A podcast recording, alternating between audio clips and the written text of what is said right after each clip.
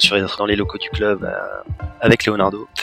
Et ça a été une négociation assez épique et, un deal extrêmement compliqué. Et j'étais assez, assez fier de moi parce que c'était le. Voilà, j'avais 27 ans à l'époque. je me disais à 27 ans, rédiger 40 millions d'euros sur, sur un contrat, je, je m'imaginais pas faire ça. Hein, quand tu as un club comme Monaco qui arrive à revendre des joueurs 100 euh, fois leur prix d'acquisition, tu te dis que bah, le risque peut parfois payer. Bienvenue sur Dream Team, le podcast des personnalités qui font le sport français. Patron de grand club, journaliste sportif, entrepreneur, politique, investisseur, je pars à la rencontre de femmes et d'hommes passionnés. Des personnalités qui imaginent le sport qu'on regarde et qu'on pratique. Je suis Pierre Moreau entrepreneur et cofondateur de la marque de vêtements Adresse. Je suis surtout un dingue de sport sous toutes ses formes et j'ai décidé de comprendre un peu plus ce qui animait celles et ceux qui ont décidé de s'engager pour le sport. J'espère que cette causerie vous plaira. Bonne écoute. Bonjour à toutes et bonjour à tous. Bienvenue dans ce nouvel épisode de Dream Team. Aujourd'hui, on va aborder un des sujets les plus sensibles du monde du sport et notamment du football. Un des sujets qui suscite le plus de spéculation.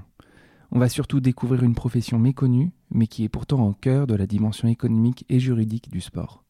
Transfert de joueurs, contrat pro entre un club et un joueur, relations entre les agents, achats et vente de clubs. Voici les sujets passionnants qu'on va aborder avec une pointure européenne, voire mondiale en la matière. J'ai l'immense joie d'accueillir Étienne Risque sur Dream Team, un épisode qui est enregistré à distance en raison du Covid. Étienne est avocat, spécialisé dans le sport et a été pendant plus de 8 ans associé dans le cabinet de référence en matière de droit du sport en France et en Europe. Il a été un maillon essentiel de la politique d'achat et de revente des joueurs du PSG sous l'ère Qatari et il a accepté de revenir sur les différentes missions qu'il a pu accomplir. Au cours de cette causerie, il revient sur les événements majeurs qui ont transformé l'économie du sport. Il nous explique la mécanique des transferts, mais aussi celle des contrats de joueurs il nous livre un regard affûté sur la relation particulière entre un employeur et un employé dans le monde du foot et sur la bizarrerie juridique que constitue le fair play financier. C'est un épisode qui mêle petites anecdotes et grandes explications sur la logique et les enjeux de ce métier d'avocat du sport. Un métier qui a littéralement changé avec la révolution qu'a provoqué l'arrêt Bosman en 1995 et sur lequel nous attaquons directement cet épisode. Écoute, pour expliquer en deux mots euh, l'arrêt Bosman, euh, en fait, c'est un arrêt qui a euh, permis la libre circulation, enfin qui se fonde sur la libre circulation des personnes au sein de l'Union européenne pour décloisonner les championnats nationaux. Tout simplement, à l'époque, tu avais des règles dans tous les pays nationaux et dans tous les championnats, selon lesquels tu devais avoir un minimum d'étrangers euh, maximum d'étrangers dans chaque club. À l'époque, ça devait être, mmh je, crois, de mémoire, trois étrangers par club. Ce qui a en fait été libéralisé, c'est l'accès euh, de tous les, euh, les joueurs venant d'autres pays, tout d'abord, ça a commencé par l'Union européenne, puis ça a été donné à des pays qui ont à d'autres pays qui avaient des accords de coopération et de libre-échange avec euh, avec l'Union européenne, euh, notamment mmh par la par l'arrêt Malaja et ensuite ça a été euh, ça a été étendu aux accords de Cotonou qui a permis à ce que de nombreux joueurs africains puissent jouer en Europe sans forcément rentrer dans le quota de joueurs hors UE. En fait, on est passé d'un d'un mmh. quota de joueurs étrangers, un quota de joueurs hors UE ou hors pays disposant d'accords avec l'Union européenne, ce qui a fait qu'il y a eu un afflux massif de joueurs, de joueurs étrangers en fait. Ce qui, si, mmh tu te souviens des équipes de l'époque avant Harry Bosman, quand, quand euh, l'OM gagne la Ligue des Champions, ou même quand, euh, quand l'Ajax euh, gagne la Ligue des Champions, c'est essentiellement des joueurs locaux, avec peut-être un ou mmh deux, un ou deux ou trois, trois recrues maximum qui étaient des stars mondiales. Pour le reste, le marché était assez fermé. Donc ça a été une révolution parce que ça, ça a tout simplement entraîné une libéralisation du marché total avec la création d'un vrai marché des transferts où pour le coup il y avait un intérêt à, transférer un joueur d'un pays à un autre et euh, les joueurs rapidement acquis, une valeur marchande. Tu me disais, selon toi, que c'est notamment en raison de cet arrêt Bosman que ça devenait impossible pour un club français, disons normal, de gagner la Ligue des Champions, parce qu'ils sont structurellement pas armés pour lutter sur le marché des joueurs. C'est comme ça qu'il faut le comprendre? Bah oui, euh, il suffit de regarder l'équipe qui est championne du monde. Hein. Si on avait, euh, si on avait les trois quarts de, des, joueurs français jouant euh, encore en France aujourd'hui, si, si tu es dans une équipe et aujourd'hui une équipe avec une solidité financière comme je sais pas, comme le PSG ou même comme d'autres clubs en France, étaient à même de Mmh recruter un Pogba, un Kanté plus un Mbappé plus plus un et garder un Dembélé par exemple dans ton effectif, mmh c'est sûr que tu as plus de chances d'arriver au bout en, Ligue des Champions mmh. comparativement à d'autres pays, parce que des pays sont peut-être plus faibles d'un point de vue de leurs joueurs nationaux. C'est le cas de l'Angleterre d'ailleurs. Ils, ils, ont eu, ils ont eu très longtemps un creux de génération. Je pense que là ils sont sur, ils, reviennent doucement, mais, mais, ils ont eu du mal à, voilà, ils ont eu tellement recruté de joueurs étrangers qu'en fait ça, ça s'est fait au détriment de l'équipe nationale. Mmh Et on voit aussi qu'il y, a des, il y a des mouvements de recul, parce qu'il y a beaucoup de, de, de fédés nationales en Europe qui, euh, ou de lignes nationales en Europe qui, qui demandent justement à revenir euh, à un quota de joueurs nationaux et un quota de joueurs internationaux. Qui, et du coup, ça, ça va un peu à l'encontre euh, du droit européen. Donc, ça doit être du bon casse-tête juridique en perspective. On y viendra mais peut-être qu'on reviendra. Ouais, on y viendra sûrement tout à l'heure, mais c'est l'importance du lobbying auprès des instances européennes, effectivement. Ok. Euh, dans ton parcours, j'ai vu que tu as fait un, court passage à la représentation du CNESF euh, à Bruxelles, à la Commission européenne. Euh, tu faisais du, lobby donc. Qu'est-ce que tu apprends de cette expérience de lobbying? Bah, En fait, quand j'y arrive, euh, donc en 2008, il y, a eu un, livre blanc qui a été établi par la Commission européenne qui est sur l'influence du droit européen sur le sport et principalement du droit de la concurrence. Et moi, c'est un sujet qui me passionne euh, et j'adore toujours le droit de la concurrence. Et, euh, en fait, c'est à ce moment-là où tous les acteurs du milieu sportif commencent à être largement sensibilisés à l'impact que peuvent avoir les règles de concurrence sur, sur principalement les fédérations. Et pour une fédération, en fait, le droit de la concurrence ça peut être simplement l'arme atomique, puisque en mmh. fait, une fédération qui agit comme, comme régulateur, très souvent, elle, elle, en profite pour, euh, pour développer euh, pour développer une activité annexe qui lui est favorable commercialement. Et c'est là où on rentre dans mmh un schéma où, à partir du moment où ils font du commercial, où ils font de l'économique, ils sont qualifiables sous l'angle du droit de la concurrence. Et ça, pour une fédération, c'est très mmh embêtant. Donc en fait, moi je. Tu peux euh, un tout petit peu expliquer ça. Je trouve que, enfin, je trouve que c'est complètement au cœur. Est-ce que tu peux juste expliciter ça? Euh, Du coup, les, fédérations en France et dans pas mal de pays d'Europe, elles ont un monopole euh, d'État qui leur est donné bah, mmh par, par l'État. pour X raisons et le fait qu'il y ait eu l'ouverture du sport via l'arrêt Bosman, elles ont commencé à avoir des activités enfin, commerciales, c'est ça que tu t'expliques? En fait, non, je vais, donner un exemple, je vais donner un exemple concret, ça, ça parlera peut-être un peu plus. Bon, une fédération, elle est en charge des réglementations sportives. C'est elle qui décide comment mmh euh, tu te qualifies à une épreuve, quelle épreuve font partie de son calendrier, et euh, c'est ce qui te permet euh, schématiquement d'être qualifié au championnat du monde, et une fois que tu es champion du monde ou que tu as participé à des qualifications, tu peux ensuite prétendre aux Jeux Olympiques, ce qui est le Graal pour un sportif. Là, je, mets de mmh côté le foot, hein, qui est complètement à part. Mais euh, pour n'importe quel sportif, c'est le Graal. Donc en fait, y a, imaginons que tu as une fédération qui en profite pour créer sa propre compétition et qui, pour contraindre, bien sûr, elle va en faire une exploitation économique de, son, de, son, de sa mmh compétition, et puis pour contraindre les participants à participer à, sa propre compétition, elle va, elle va réglementer et, un, et créer des règlements qui feront que euh, seront exclus de, des championnats du monde, par exemple, l'ensemble des participants qui participeraient à une compétition euh, parallèle ou euh, concurrente. Là, mmh en l'occurrence, euh, ça pose un problème parce que la fédération, son rôle, c'est de réguler le sport et non pas de devenir un acteur commercial et non pas de gérer la concurrence. Et en fait, ça, c'est arrivé, c'est arrivé dans plusieurs pays. Et il y avait une fédération de motocyclisme qui s'était fait retoquer en Grèce et qui avait fait, qui avait fait jurisprudence au niveau européen à ce sujet-là. Mmh.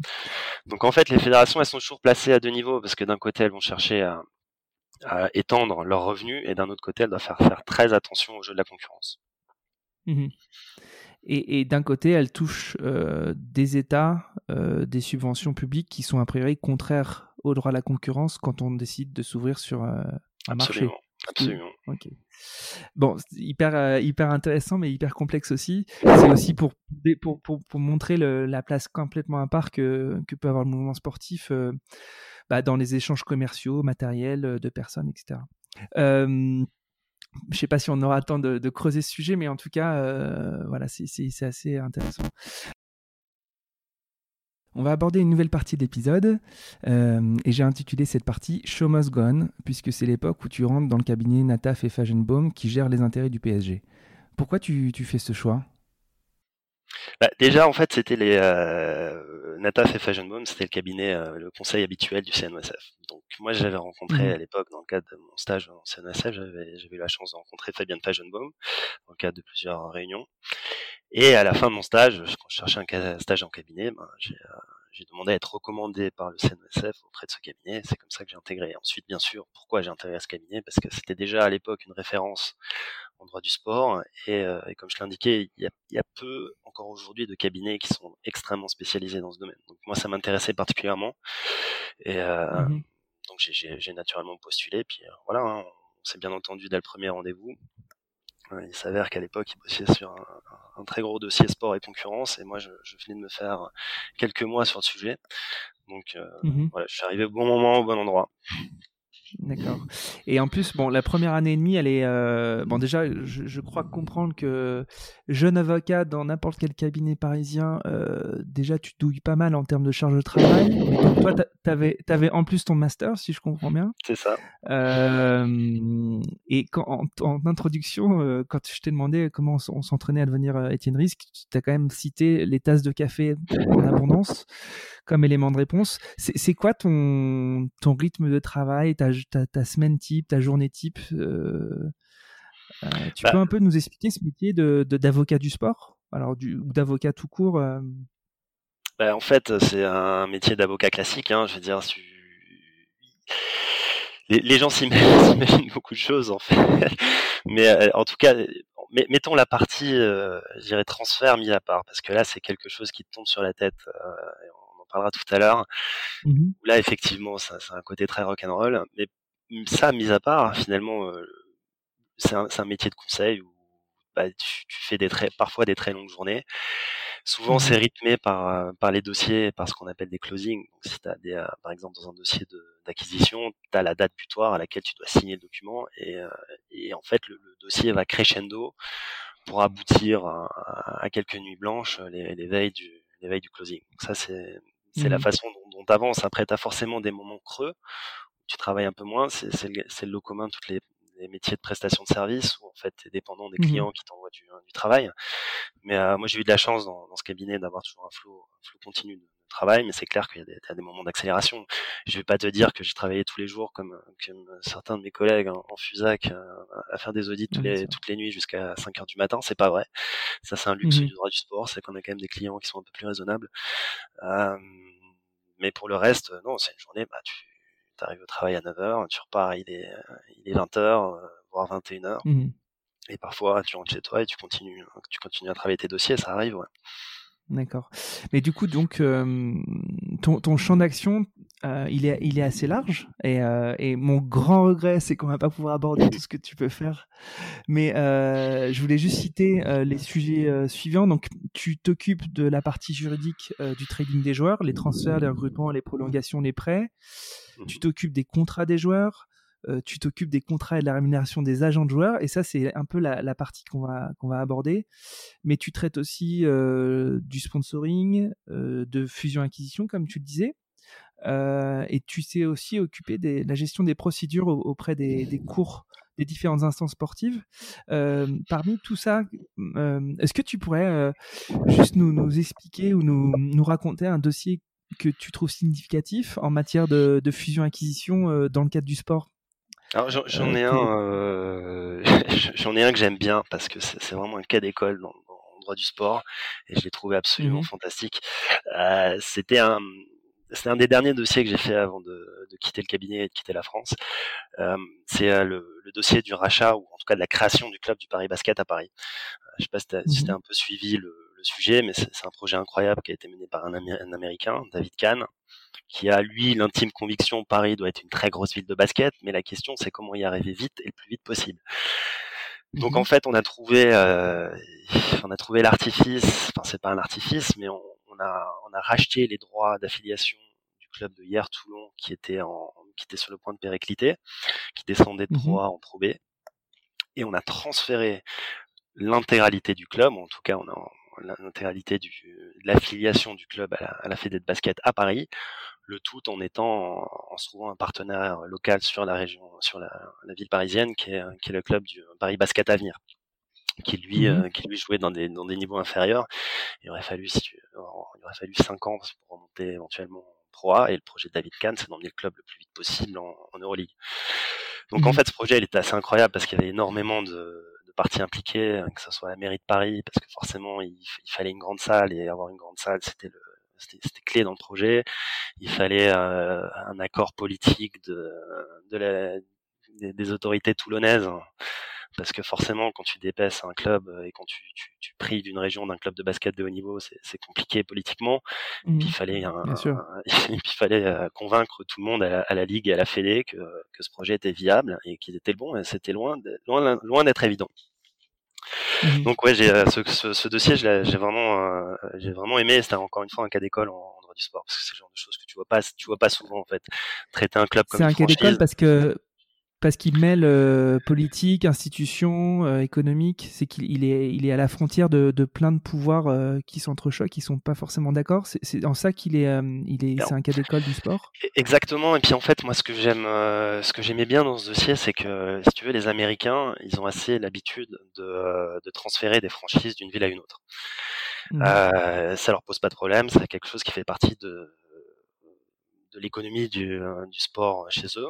Mais en France mmh et en Europe, euh, les, les, clubs sportifs sont profondément et viscéralement attachés à leur région et à leur, et à leur ville.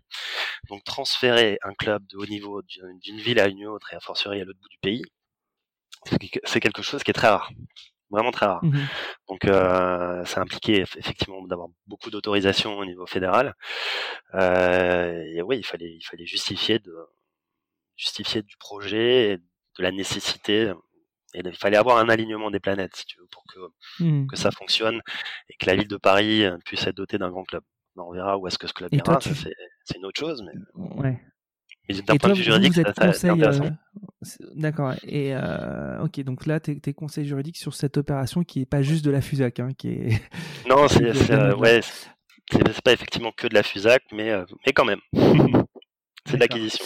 Bon, Super, merci pour, euh, pour ce, partage. Euh, donc on arrive en 2011 et 2011, il y a deux événements majeurs euh, dans le monde du sport.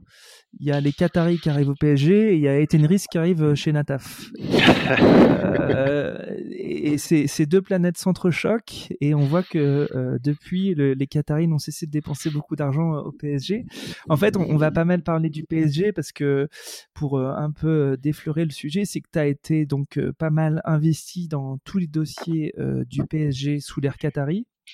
Euh, et, euh, et, bon, tu, pourras pas tout dire parce que tu es tenu par le secret professionnel, mais on va essayer en tout cas de, de, mieux comprendre euh, le métier du trading, ce qui se cache derrière les contrats, avec parfois peut-être que tu pourras donner des exemples du PSG, mais, mais tu as aussi traité d'autres sports et d'autres divisions et dans d'autres pays, donc c'est super de pouvoir avoir cette, ce large scope de connaissances et d'expertise. Mais du coup, les Qataris arrivent et, je, regardais un peu le, les, entrées et sorties des Qataris, enfin avant Qatari et après Qatari. Euh, et donc dès 2011, ils dépensent un peu plus de 100 millions d'euros pour 9 euh, millions d'euros euh, l'année précédente. Et on peut vraiment appeler ça le début de l'ère Qatari. vous, quand chez Nataf, vous êtes tout de suite sollicité comme conseil pour, pour cette par, par, par, les Qataris et, et qu'est-ce que ça change euh, au sein du cabinet l'arrivée d'un client comme ça en termes d'orga, en termes d'exigence, en termes, je ne vais pas dire financier parce que je suppose que ça fait un peu plus de un peu plus d'honoraires, mais mais voilà, explique-nous un peu que, comment a été vécu euh, chez Nataf l'arrivée d'un acteur assez unique euh, comme ça. Bah, écoute, de, Déjà, déjà le, cabinet n'a pas été saisi d'emblée à l'arrivée des Qataris. Euh, on est arrivé près de six mois plus tard, en fait. On est arrivé, euh, je dirais, dans, les valises de Jean-Claude Blanc, euh, puisque mmh Jacques Nataf est une ancien président du PSG, ouais. ouais. il y a une relation de longue date avec avec Jean-Claude Blanc, et on arrive à ce moment-là dans, dans, les dossiers début, on n'est pas sollicité sur les opérations de transfert, mais purement sur des, sur des sujets commerciaux assez, mhm. euh, assez sérieux. Mais euh, on met vraiment de, les pieds totalement, je dirais, dans le milieu des transferts euh, au cours de l'année 2012. C'est vraiment le moment où on, mhm. prend, on prend, totalement ampleur de, de la tâche. après, ce que ça change pour nous en tant que cabinet, ben, il faut, il faut dégager beaucoup de temps. c'est quelque chose où il faut répartir les répartir les charges des uns et des autres au sein du cabinet. Par exemple, moi, je faisais beaucoup de, de fusion-acquisition, beaucoup de corporate avant l'arrivée du, du PSG. J'en ai fait beaucoup moins par la suite en me focalisant beaucoup sur le mmh. club. Euh, parce que c'est euh, c'est pas du plein temps parce que c'est assez cyclique en fait. Il y a une très grosse accélération au cours du mercato euh, pour le reste c'est des traitements de dossiers qui restent relativement normaux je dirais quoi. Donc tu, tu, peux quand même t'organiser. Mmh mais non après il y a, y a, un gros gros gros travail de, de, de formation hein, parce qu'il faut il faut même si on si on a les bases il faut il faut il faut mettre les mains dans le cambouis. Il faut travailler tout ce qui est partie image des joueurs, tout ce qui est partie euh, contractuelle, il faut faire un auditer, voir ce qui est, ce qui est en place et puis, puis voilà, donc il faut surtout pour, pour un cabinet, quand un, un gros client comme ça qui arrive, bah, il faut il faut être prêt. Donc euh, on, est, mmh. on, est, prêt à la base parce qu'on est formé à être prêt, mais il faut être encore plus prêt. Mmh, d'accord. Euh, et, et euh, qu'est-ce que ça a changé euh, l'avènement des, des, des Qataris ou grosso modo l'avènement de gros gros porteurs de fonds, je sais pas comment le, les définir, sur, euh, sur le monde du, du, foot en France et en Europe Parce qu'il y, y, a quand même un avant, un après Qatari en France et en Europe. Euh, Est-ce que c'est un truc que vous mesurez, que tu observes, toi le, le fait je dirais, ouais. Je dirais l'impact, il est surtout majeur au niveau de la France. Parce qu'à ce moment-là, tu as deux gros mmh projets qui arrivent. Tu as le projet monégasque, mais mmh euh, dont on sait qu'il est, il est, difficilement tenable sur la durée en termes économiques. Euh, et tu as le projet parisien. Et le projet parisien, il est, euh, pour moi, il est, il est, exceptionnel pour le, pour le football français, parce que pendant longtemps, on a eu un très très gros club qui a été, euh, qui a été des champions qui étaient Lyon. Mais Lyon, ils ont été, ils ont été très forts avec une équipe qui était équilibrée. Ils n'avaient pas réellement de, mmh star mondial. No offense pour euh, Juninho. Mmh mais, euh, mais là, le PSG, en fait, il, il, a fait passer la France, enfin, il a positionné la France comme un acteur du euh, marché mondial des transferts et comme un acteur sérieux. Ce qui a boosté euh, totalement l'économie du football français, moi, je trouve. Hein, je... Après, c'est, mmh c'est, lié aussi avec l'arrivée de Beans dans, dans, le paysage éco, dans le paysage médiatique. Mais, euh, mais dans tous les cas, ce qui est sûr, c'est que ça a positionné la France et que dorénavant, euh, le championnat français allait être suivi euh, partout dans le monde. Maintenant, partout où tu vas dans le mmh monde, tout le monde connaît l'équipe du PSG. Ce qui est assez incroyable et personne ne pouvait dire ça il y a, a 15-20 ans du football français, quoi. Donc, mmh pour moi, c'est, c'est, c'est, ça a fait vraiment sauter les digues du, du football français, vraiment. Mmh. Et, et cette, stratégie d'acheter un club comme le PSG et d'un coup d'en faire un, la place centrale du foot français, voire européen, on espère que, que les quarts de finale vont bien se passer si l'UFA daigne reprendre la Ligue des Champions, faire reprendre la Ligue des Champions. Mais est-ce que euh, auprès des autres clubs que vous pouvez conseiller, ça change quelque chose ou euh, pour l'instant c'est un, phénomène qui est vraiment lié au PSG avec euh, bah, des, clauses de contrat peut-être un peu plus complexes, l'inflation des salaires, etc. Ça reste périmétré au PSG ou, tu vois un ruissellement tout de suite sur les autres clubs? Ouais, euh, c'est euh, une, une, question un peu difficile parce que euh, en gros ce qui va ce qui va se passer c'est qu'il va y avoir sur, les contrats il va y avoir une mise à l'équerre de pas mal de contrats et certaines clauses et, des choses qui n'étaient pas forcément faites dans, dans, le football français qui, qui, vont être mises en œuvre par le PSG mais parce que mmh tout simplement tu, tu, tu, vas être amené à gérer des contrats de, de très grandes stars mondiales.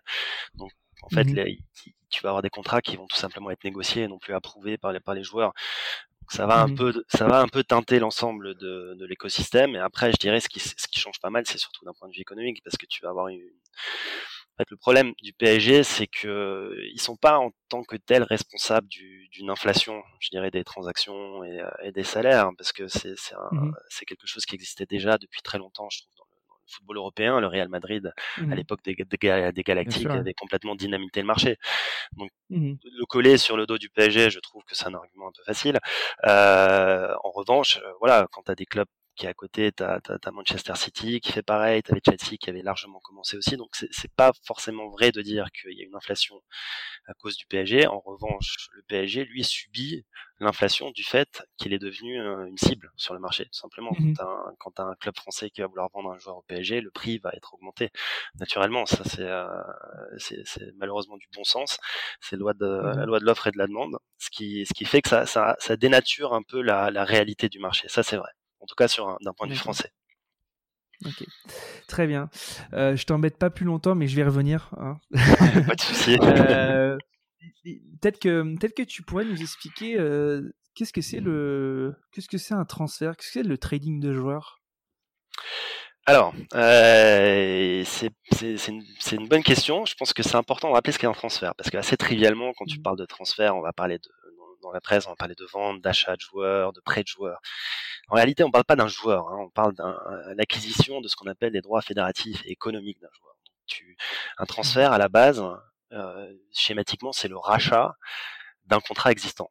Savoir un, joueur a un contrat de 5 ans, par exemple, tu rachètes ces trois dernières années, donc tu, tu as un prix de mmh base qui est le prix du, du contrat restant, plus mmh une survaleur qui dépend du marché. Donc ta survaleur, ça, elle, elle est T'as as certains certains organismes qui, qui la valorisent, hein, mais euh, mmh mais c'est assez difficile parce que ouais. Mmh. ouais. exactement. Après, ce qui est euh, ce qui est difficile à dire, c'est que tu, tu, vas mettre dans cette valeur euh, l'âge du joueur, la position du joueur. Tu vas mettre dedans quoi d'autre? Tu, tu, peux mettre aussi le l'impact qu'aura le, joueur en termes d'image sur ton club. Si mmh c'est un joueur qui a 200 millions de followers sur Instagram, c'est sûr que ça a un impact très fort et forcément ça implique une survaleur. Donc mmh ça, c'est la loi de l'offre et la demande, la survaleur. Mais sur, la base, la transfert, c'est un transfert, c'est le rachat d'un contrat de travail. C'est c'est comme ça qu'on peut le mmh qu'on peut le qualifier.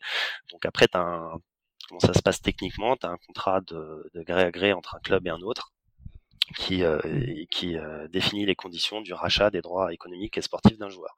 Bien sûr, le joueur doit, doit, doit accepter ce transfert. Hein. Tu peux pas, euh, comme aux États-Unis, transférer un joueur contre son gré. Ça, c'est impossible. Donc, donc tu es obligé d'avoir l'accord de tout le monde. Et ça, c'est impossible en Europe ou c'est impossible tout court de transférer un joueur sans, son gré? Est-ce que tu as, déjà. Ouais. Non, non, c'est impossible tel que c'est tel que les règles du football sont faites. Après, c'est possible dans d'autres sports aux États-Unis? Tu, tu as sûrement des mmh cas de joueurs qui sont du jour au lendemain euh, changés de club en NBA ou, en baseball. Euh, c'est pas mmh forcément le cas dans le foot. Euh, puisque le joueur euh, doit à chaque fois être euh, donner son consentement en fait tout simplement ce qui ce qui paraît de la base la base d'une d'un contrat tout simplement tu peux pas forcer quelqu'un à aller mmh. quelque part où il veut pas aller et euh, même si voilà tu souvent des joueurs qui sont placés sur la liste des transferts ou qui sont largement incités à, quitter un club mais euh, un joueur qui veut pas quitter un club il y a des, centaines de cas bah, il va tranquillement jusqu'à la fin de son contrat D'accord. Et euh, moi, je suis toujours curieux de savoir si derrière un transfert, un recrutement, les clubs fixent plusieurs objectifs. Euh, ils peuvent fixer des objectifs sportifs, évidemment, mais aussi financiers, des objectifs de notoriété, d'engagement des fans, etc. Comment sont modélisés ces transferts? Est-ce qu'il y a, euh, entre guillemets, simplement l'intérêt sportif qui prime ou autre chose? Je vais, euh, peut-être donner une réponse qui va, peut-être te décevoir, euh, mais je, pense sincèrement que la logique sportive, elle prévaut dans 80% des cas dans un transfert. Parce que euh, la logique à court terme des clubs hein, fait que tu as besoin d'avoir des résultats, tout simplement pour, pour, pour avoir davantage de revenus. Comme on n'est pas dans une ligue mmh fermée et que t'as pas des revenus qui tombent et que les revenus sont indexés sur tes positions en championnat et que on est dans un système de promotion relégation en Europe, il faut que tu penses à chaque fois que tu recrutes un joueur euh, à l'apport qui, qui, va que tu vas avoir qui va avoir sur un terrain qui pourra potentiellement avoir sur un mmh. terrain quand il s'agit des très très gros clubs comme peut être le PSG ou, d'autres en Europe moi je dirais que quasiment dans même 90% 98% des cas tu vas mmh. prendre euh, l'intérêt sportif en compte c'est tout ce qui compte le reste effectivement si tu arrives à la fois à avoir un joueur qui est euh, une star mondiale et qui a une image que tu pourras valoriser et que tu pourras essayer de euh, par euh, par euh, les, ventes que tu vas faire en merchandising une partie du de l'investissement que tu fais, ça, a du sens. Mais il faut pas obliger quand même que les clubs ils, ont une obligation de performer, vraiment. après, tu as des clubs pour lesquels c'est un peu plus c'est un peu plus opaque. Quoi. Par exemple, si tu prends l'exemple de Lille ou de Monaco, tu te rends bien compte qu'il n'y a pas d'obligation à court terme de performer, si ce n'est que de se qualifier Monaco à la Ligue des Champions ou Lille voir à la Ligue des Champions, mais c'est quand même une obligation de performer puisque tu es obligé d'en les trois premiers. Mais tu peux te permettre de faire plus d'erreurs, donc tu recrutes plus de joueurs, plus de joueurs dont tu es moins sûr, avec et tu prends plus de risques. Mais la base, faut pas oublier qu'à la fin de l'histoire, tu as, 11 gars qui sont sur un terrain et il faut qu'ils gagnent des matchs. Sinon, aussi intéressant que le modèle soit, il, finira par, se cracher. Là, tu, poses la question du modèle économique des clubs. Puisque, bon, il y a des clubs comme le PSG qui vont dépenser beaucoup, beaucoup d'argent pour gagner la Ligue des Champions, et sans doute euh, plein d'autres raisons qu'on ne connaît pas. Euh, et puis, il y a des clubs comme Lyon, Nantes, qu'on appelle des clubs formateurs, qui ont décidé d'investir dans la formation et la détection pour ensuite vendre ces joueurs. Et en fait, le trading de joueurs est au cœur de leur modèle économique. Est-ce que toi, en tant que conseil, observer ces différents modèles, est-ce que ça, impacte, toi, la manière dont tu accompagnes euh, ces clubs? Bah, écoute, en fait, c'est là où tu vas voir la différence du statut du club pour lequel tu travailles, parce que la nature des contrats va être un peu différente, parce qu'un club qui va être dans l'achat-revente de joueurs, dans le trading de joueurs purs, il va prévoir beaucoup plus de clauses de, euh, de pourcentage à la revente, tout ce genre de choses dans les contrats, par exemple. Ce qui est beaucoup moins le cas que d'un club qui achète pour faire jouer son joueur et qui finalement se préoccupe peu de la, de la potentielle plus-value euh, à, la sortie. Là où un club qui investit sur un joueur, euh, je sais pas, qui va, qui va acheter un joueur 50 millions, dont 30% de, à la revente du joueur sur le transfert d'après, ça c'est des clubs hein, qui fonctionnent quand même globalement sur le, sur le modèle de trading de joueurs. Donc après, je dis pas que les mmh. grands clubs le font pas, ils le font sur des joueurs qui n'ont pas forcément la chance de jouer dans leur dans leur dans leur 11 titulaire et sur des plus jeunes joueurs. Mais ce que je dis, c'est que oui, tu vas avoir une structuration des deals qui va être un peu différente en fonction de, de ton objectif. Si, euh, si dans ton mmh budget, tu as prévu de, de, générer une plus-value de temps sur, sur le trading de joueurs, tu vas faire en sorte de l'avoir. Mmh d'accord. Euh, super. Est-ce que du coup, tu, tu pourrais nous expliquer, euh, bon, tu, tu, nous as fait la définition euh, d'un transfert. Euh, est-ce que tu pourrais nous dire, c'est quoi les étapes clés d'un transfert? Un peu de pédagogie sur, sur le transfert et essayer de se distancier de, de, de simplement des, des, des restitutions des journaux. Bah, l'étape, première, c'est, c'est la mise en contact. Donc, tu dois avoir une discussion qui va se passer entre le club potentiellement acheteur et le club vendeur. Ça, c'est la théorie. Euh, en pratique, mmh tu vas souvent avoir des approches qui ne seront pas forcément officielles euh, d'un club, du club acheteur au joueur directement ou à l'entourage du joueur. Et en les, les, règlements, les règlements FIFA aujourd'hui euh, font que normalement le club vendeur est censé donner son accord à ce type de discussion, sauf euh, dans les six mois de la mmh. fin du contrat. Donc ce qui va se passer, c'est souvent des discussions qui vont être assez secrètes, euh, dont moi-même, mmh même en tant qu'avocat, j'ai pas connaissance parce que on est, saisi au moment où le deal est prêt de se faire hein, finalement. On est un maillon euh, mmh de la chaîne qui est, qui est déjà assez avancé dans le process. Euh, mais pour le reste, oui, tu as, une négociation qui va se passer entre bah, un directeur sportif et, principalement agent et club, euh, contrepartie club. Donc la base, c'est de se mettre mmh d'accord sur les montants du transfert, les montants du, salaire. Euh, et, pour la suite, après, ce qui va se passer, c'est que tu commences à mettre tout ça en musique. Donc c'est là où nous, on va intervenir sur la partie technique, donc la rédaction des contrats. Mmh ouais, il va falloir faire ça soit soit tu rédiges tout de suite le contrat du trans le contrat de transfert si tu peux organiser la visite médicale, soit tu peux tu peux faire une promesse de transfert sous réserve tu vois de la condition suspensive par exemple que le, joueur performe au cours de sa visite médicale parce que c'est pas toujours possible d'avoir une mmh. visite médicale qui se fasse en même temps que la, réalisation du transfert mais mais un mmh. transfert, en réalité, ça se passe très vite. Hein. Euh, quelques mmh jours, quelques jours, c'est plié. Souvent, les, les, gens qui connaissent pas ce milieu vont dire aux avocats qui travaillent dans, dans, dans, le sport et dans ce milieu des transferts, vont dire tu, tu as dû facturer énormément d'honoraires. Mais en fait, pas tant que ça, puisque euh, un honoraire fixé au temps passé, euh, au temps passé, bah, un transfert, même aussi important soit-il, il est bouclé assez mmh rapidement. Après, ça, arrive, hein, bien sûr, que les discussions traînent en longueur, qu'elles soient, qu'elles soient mises en sommeil et qu'elles se réactivent plus tard. Mais, euh, mais généralement, ça peut se passer parfois en ouais, 48 heures, 72 heures. Quoi. Donc ça va très très Mhm. vite et a fortiori quand on arrive près de la, de la deadline de la fin du mercato. Mhm. Et, et, et quand, et quand les, les clubs sont pas d'accord, parce que là je pense notamment euh, euh, à- au fait que de plus en plus de clubs, peut-être aussi dans, la, dans le sillon du PSG, et euh, activer l'idée de la clause libératoire. Euh, ça, ça a été, ça a été euh, un truc pour contourner l'éventuel désaccord du club. Alors, du euh, Sur, sur la clause libératoire, je voudrais, je voudrais, je voudrais préciser déjà, déjà une chose, c'est que Mhm. la clause libératoire, c'est un mécanisme qui est euh, recommandé, en, enfin, qui, qui est autorisé et, euh, et même obligatoire en, en Espagne, mais en France, c'est un mécanisme Mhm. qui est interdit, puisque tu peux pas racheter un contrat à durée déterminée. Donc en fait, tu, es- tu es soumis au droit du Mhm. travail classique, ce qui fait que euh, il n'y a pas de clause libératoire en droit français. Donc demain, tu pourras pas avoir un club tiers qui vient euh, subtiliser un joueur qui joue dans le championnat français. Ça, c'est pas possible. Mhm. C'est possible en Espagne puisque les règles espagnoles le permettent. C'est pas le cas dans tous les pays. Tous les pays n'ont pas de clause libératoire. Certains en ont, certains n'en ont pas. Donc, euh, Mhm. donc en fait, ça va dépendre du pays en tant que tel. Maintenant, une clause libératoire, c'est euh, oui, c'est un, un moyen de de- d'acheter. C'est l'équivalent, je dirais, d'une OPA hostile. Tu peux euh, acheter un Mhm. joueur sans. Enfin, tu, tu peux prendre le contrôle. Je crois, euh, que c'est, des- je crois que c'est comme ça que l'a vécu Barcelone. hein. Ouais, je, je pense aussi. mais, euh, mais oui, oui, quand le, quand le joueur est d'accord et que le club ne veut pas libérer, c'est effectivement très, très ennuyeux d'avoir des clauses libératoires. Mais dorénavant, enfin, Mhm. depuis, euh, depuis le cas de Neymar, les clauses libératoires quadruplé en Espagne parce qu'après tu peux mettre le montant que tu veux, ça, ça fait, ça fait l'objet d'une négociation entre joueur et club.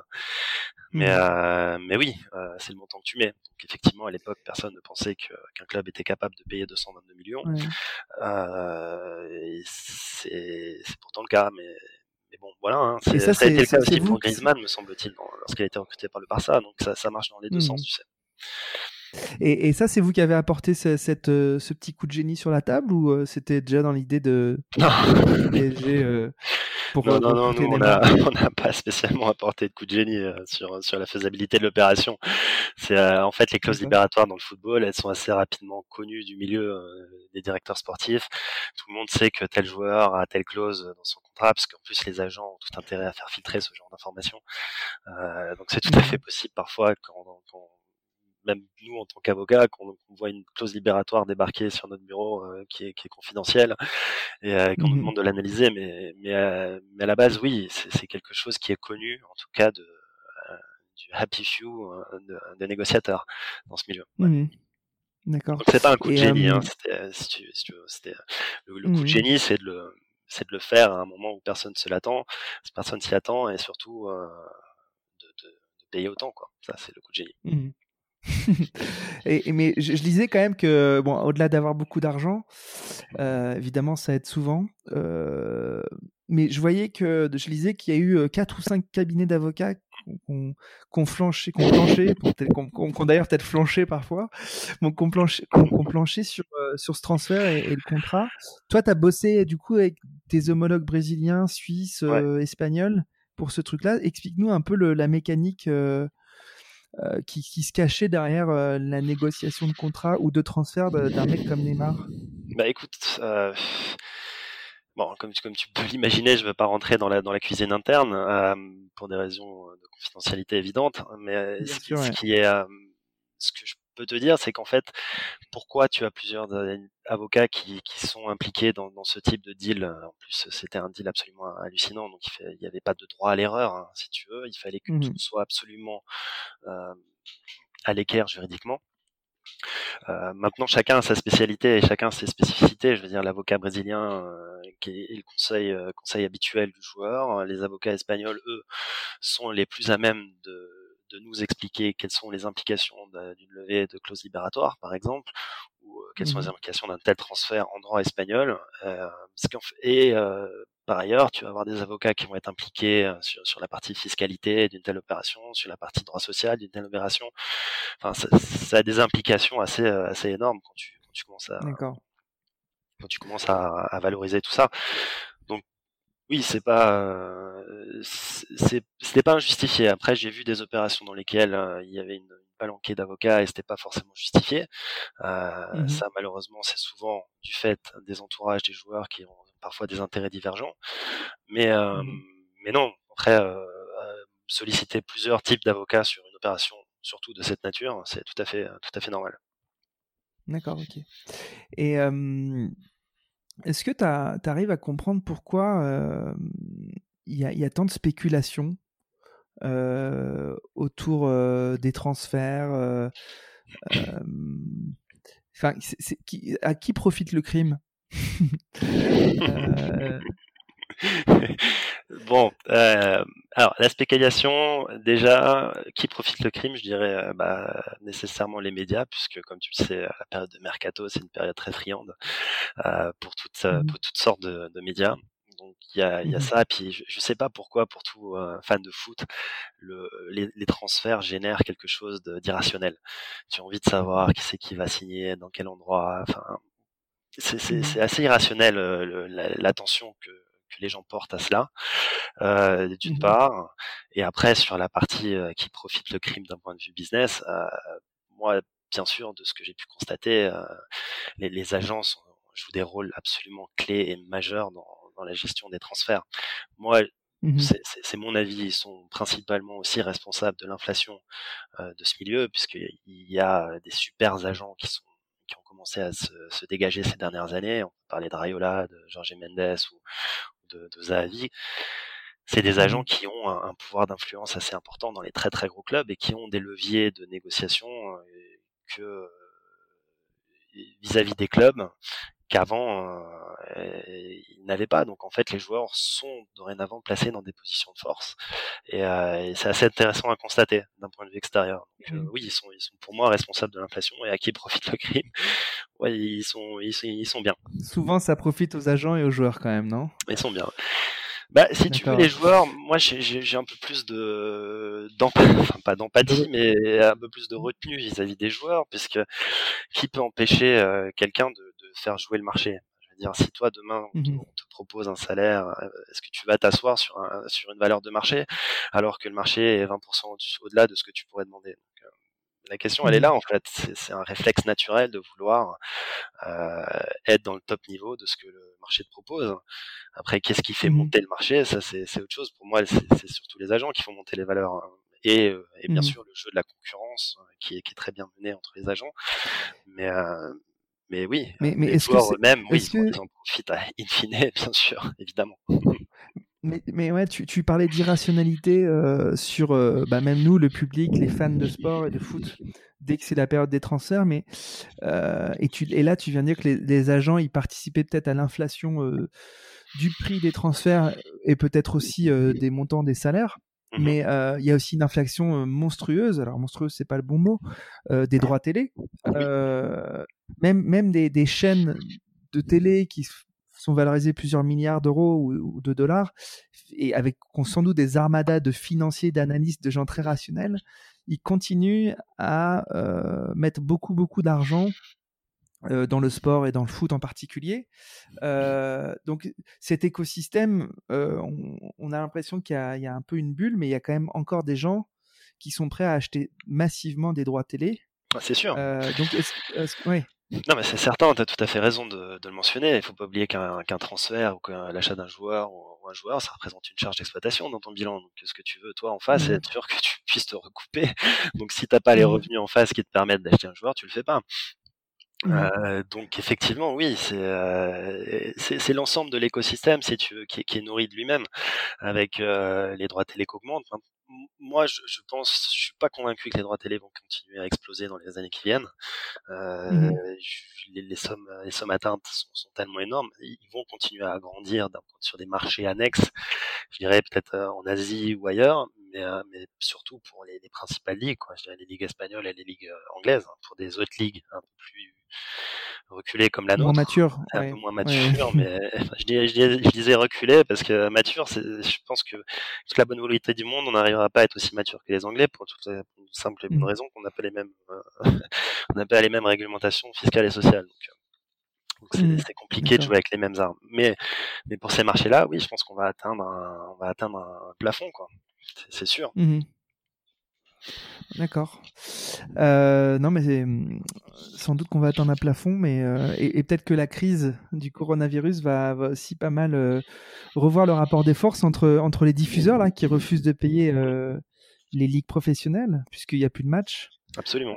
toi, tu, tu, tu, tu, vois comment un peu le l'impact du coronavirus sur sur les rapports de force dans cet écosystème et peut-être éventuellement sur sur le, sur le transfert des joueurs?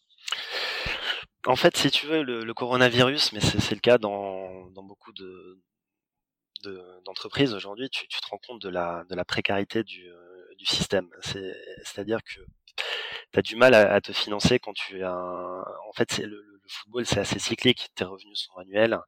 Euh, même si tu as des revenus de sponsors qui sont plus annuels, mais tu as besoin de jouer, tu as besoin de remplir ton stade, tu as besoin de, de, générer du merchandising, tu as besoin d'avoir euh, du monde. Donc, donc le coronavirus mais, mais le football face à sa responsabilité, c'est que c'est un spectacle vivant. C'est que tant que les gens sont pas dans les stades, tu, euh, mmh tu souffres financièrement. Donc je pense qu'on va, avec le coronavirus, arriver à une meilleure gestion, je pense, du, des clubs à, court terme, euh, y compris les gros clubs prennent des cuts de salaire aujourd'hui, c'est euh, indispensable.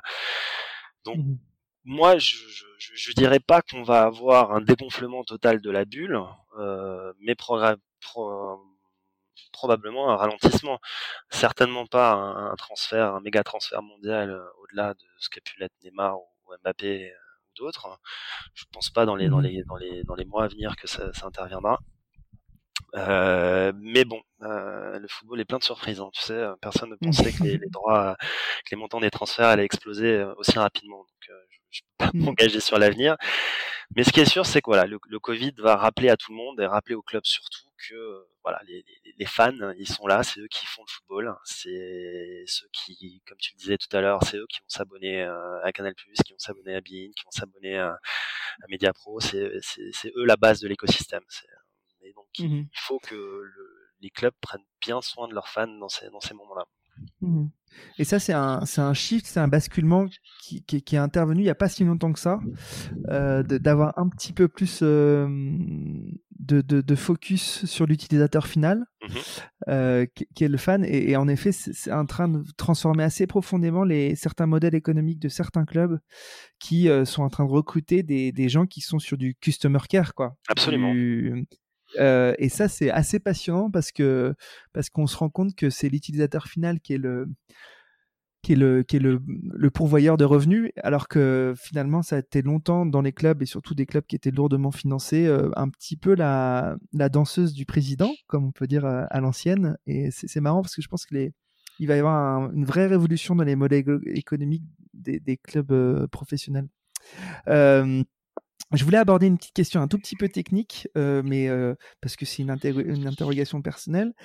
Euh, un transfert, ça, ça, a quelle concrétisation en termes de, de, de, bilan, de compte de résultats? Enfin, je veux dire, comment la mécanique financière et économique d'un transfert, dans un monde classique d'entreprise, on pourrait le voir comment?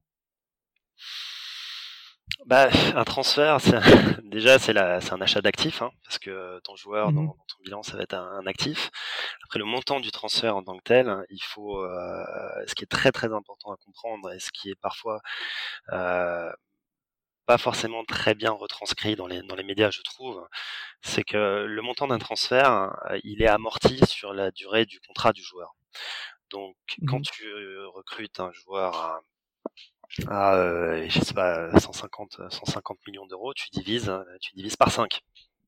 Mmh Et ton, ton, impact, il n'est pas du tout le même euh, sur ton bilan chaque année, tu vois. Donc, euh, quand on te demande de présenter un bilan à l'équilibre, en fait, il faut lisser ça sur un certain nombre d'années, ce qui est beaucoup plus facile finalement pour un club à prévoir, parce que tu peux te dire qu'en année 1, tu vas prendre un, un gros, un gros pet, mais en année 2, euh, si tu as recruté une star mondiale et que tu arrives à augmenter tes revenus conséquence, tu arrives à, euh, à, revenir à un équilibre, voire, voire à redevenir euh, bénéficiaire. Donc c'est tout le mmh. tout le truchement du euh, de l'amortissement comptable du, du transfert. Et mmh. ça, je trouve ça intéressant hein, parce que ça te permet, et c'est ce qui explique pourquoi certains clubs peuvent se permettre à intervalles réguliers d'acheter des bons joueurs parce que tu, tu les, tu les tu les amortis sur un certain nombre d'années. Mmh et, est-ce que, est que quand un club se, se met en chasse d'un d'un big player, euh, il faut un, un mini euh, modèle économique de ce transfert-là, en se disant bon bah ce transfert, euh, on sait qu'on veut le contractualiser pour 5 ans, donc il faudra qu'il nous rapporte tant d'argent par année, et, et, en fait ils se disent l'opération doit être rentable au bout du contrat. Est-ce que est-ce que c'est modélisé ou Ce qui est sûr, c'est que oui, tu as des, as des, as des business plans. Tu, en fait, en fait, le truc, c'est que tu tu vas, tu vas réfléchir comptablement comment tu vas le prendre en compte. Ensuite, tu vas te dire qu'est-ce qu'il faut que je ramène euh, comme revenu additionnel pour que ce transfert me permette, me permette de rester dans les clous du, du fair play financier et donc de mmh présenter un budget euh, à l'équilibre. Euh, et pour ça, bah, tout simplement, tu, tu fais un, tu présentes un, business plan, quoi, comme n'importe quelle entreprise. Tu te dis, si j'investis tant maintenant, est-ce que j'arriverai à me recouper dans un, deux, trois, quatre ans? C'est comme ça que tu, tu construis un, transfert aujourd'hui. Euh, c'est pour ça mmh que quand tu recrutes deux joueurs euh, un même été pour des montants très très très très élevés, tu, tu réfléchis à comment tu vas pouvoir financer euh, financer ça. C'est certain, mais tous les mmh clubs hein, le font, les, les, gros ou les, euh, ou les petits clubs. Les petits clubs vont te dire, euh, ça va pas forcément être quel apport en termes de merchandising celui-ci va rapporter, mais combien je peux anticiper à la revente dans un an, deux ans, en fonction de l'évolution qu'aura le joueur dans mon effectif. Pour les clubs qui ont mmh le trading de joueurs comme modèle. Mmh et, et, ça, cette, euh, cette compétence et cette planification, elle est, elle est hébergée par, dans les directions financières des clubs ou c'est même ils sont extrêmement brillants, je te jure, ils sont incroyables. Ah oui, c'est ça qui me, qui ils sont très, très forts. Que... Alors, explique-nous. C'est-à-dire que euh, c'est pas du tout corrélé. Enfin, quand on dit à un directeur sportif, écoute, tu as 150 millions d'euros à dépenser, eux, ils ont déjà modélisé ce que doivent rapporter les 150 millions et ensuite ils font confiance au directeur sportif. En fait, tu, peux donner, des, tu peux donner des idées de montant euh, à dépenser en fonction de à périmètre égal. Pour, euh, mmh c'est, dans comme dans n'importe quel business, tu fais ton euh, best case scenario et worst case scenario. Mmh et euh, tu arrives à une juste milieu en te disant, bah, sur ce marché, tu peux dépenser, admettons, 100 millions. Euh, si tu mmh dépenses plus de 100, il faut qu'on génère en, en vente de joueurs un montant de X sur une même période. Donc ça, c'est des choses qui se font. Euh, pour le reste, oui, non. Après, ce qui est, très très difficile à faire, et, c'est là où je suis assez admiratif des, gens qui, qui, gèrent la finance interne des clubs, c'est de savoir où tu mets des plus euh, dans les colonnes merchandising, où tu mets des plus en euh, en, euh, en revenu ticketing additionnel euh, et, mmh. même ce qui est très difficile à valoriser, c'est les revalorisations de tes contrats de sponsoring par exemple, parce que tu peux toujours mmh. imaginer que tu vas réussir à réévaluer, mais c'est pas forcément le cas. Un sponsor qui a un contrat, il peut très bien se dire je vais réévaluer rien du tout. Donc mmh. euh, ça, c'est des parties qui sont très difficiles à faire. Euh, moi personnellement, j'en serais, j'en serais bien incapable, mais mais oui, c'est hyper intéressant de, de voir la mécanique derrière termes de mmh comment tu construis une opération. incroyable. Mmh. C'est absolument bah, passionnant. Je, je, je, suis tout à fait d'accord avec toi. J'espère que, j'aurai le DAF du PSG un jour ou d'un gros club. Ce serait, ce serait, ce serait super. ça euh... technique, hein, mais tu verras, c'est passionnant. Ouais, bah, j'essaierai de me mettre à la page pour poser des questions à peu près, à peu près intéressantes. Euh, bah, le, temps file. Je, je me rends pas compte. On a déjà passé une heure ensemble. C'est.